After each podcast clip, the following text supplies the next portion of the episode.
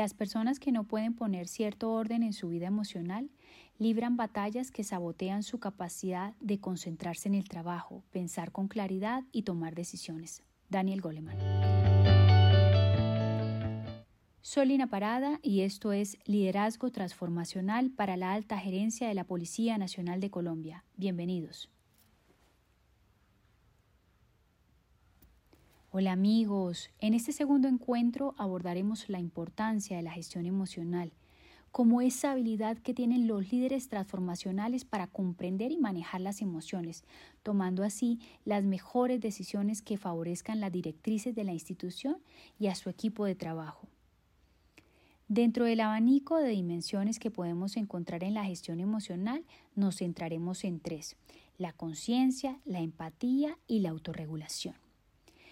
Empecemos hablando de la conciencia. Existen dos tipos, la conciencia sin S y la conciencia con S. La conciencia sin S nos invita a pensar en el aquí y en el ahora. Usted está allí sentado escuchando el audio mientras está organizando algunos documentos o se está desplazando a algún lugar. Su cuerpo está allí. La conciencia con S nos invita a pensar en el propósito del estar usted va a entrar a la siguiente reunión con un objetivo, va a tomar unas decisiones que son importantes para la institución, para usted. Y allí usted tiene un propósito en el estar en ese momento y en ese lugar determinado. El líder transformacional trata de estar en procesos de conciencia la mayor parte del tiempo, encontrando el propósito del aquí y del ahora, entendiendo que cada acción tiene una consecuencia que muchas veces no es inmediata, pero que tarde o temprano tendrán un impacto. Ese nivel de conciencia en las competencias de la gestión emocional lleva siempre al líder a analizar cómo su gestión va a tener un impacto en la vida de las otras personas. Esa es la conciencia con ese.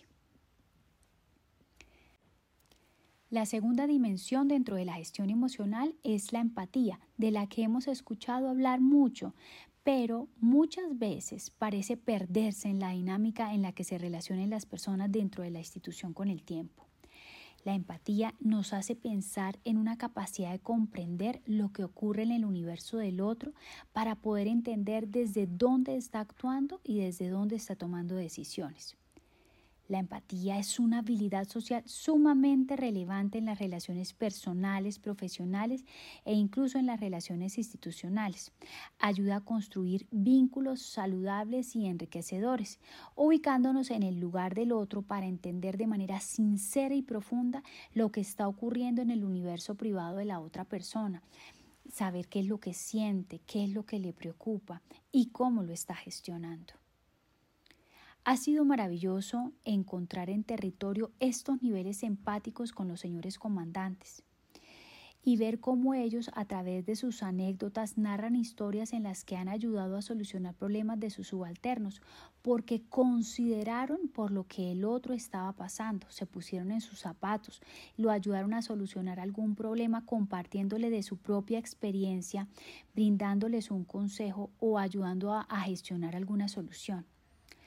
Para el líder transformacional, la conexión desde la solidaridad eleva una sensibilidad de cooperación. Esa disposición de ayuda al otro muestra un alto índice de empatía en el líder transformacional. Por otro lado, una dimensión muy importante dentro de los procesos de gestión emocional son los procesos de autorregulación. Esta autorregulación nos hace pensar en el cerebro y en una estructura pequeñita del tamaño de una almendra que se ubica en el lóbulo temporal y esta estructura es llamada amígdala cerebral y es la encargada de registrar como una USB las emociones. Recoge todo aquello que en algún momento fue altamente frustrante para nosotros y se registra allí y luego cuando un contexto se le parece a esa condición frustrante, eh, que fue terriblemente impactante, la amígdala cerebral se activa y genera un movimiento neuroquímico en el cual secuestra literalmente la capacidad de pensar de manera racional. Esta condición se llama secuestro por la amígdala. Fíjese, en su prefrontal existen unas neuronas que se llaman las células inhibitorias del no. Es decir, en esta área de su cerebro se toman las decisiones y cuando la amígdala cerebral se activa, esa capacidad racional se congela, queda secuestrada y esa persona actúa de manera infantil, impulsiva e irracional. Esa persona que usted ve furiosa en el puesto de trabajo, que se pelea con todas las personas a su alrededor, que siempre eh, responde de manera hostil, reactiva, es una persona proclive a secuestrarse por la amígdala fácilmente. Los estudios de inteligencia emocional dicen que las personas que se secuestran fácilmente tienen un índice muy bajo de maduración neuropsicológica y que las personas más maduras neuropsicológicamente hablando son personas más tranquilas, aplacadas emocionalmente con altos índices de autorregulación.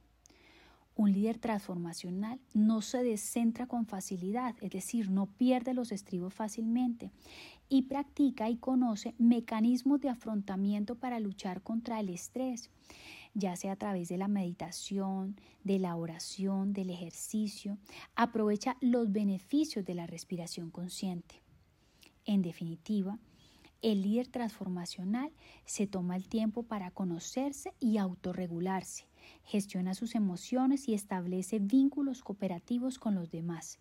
El líder transformacional tiene la mente abierta y el corazón dispuesto para servir y aprender.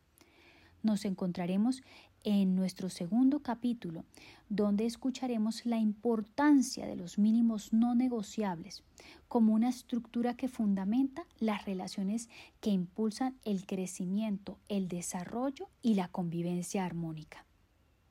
Solina Parada, seguimos en contacto.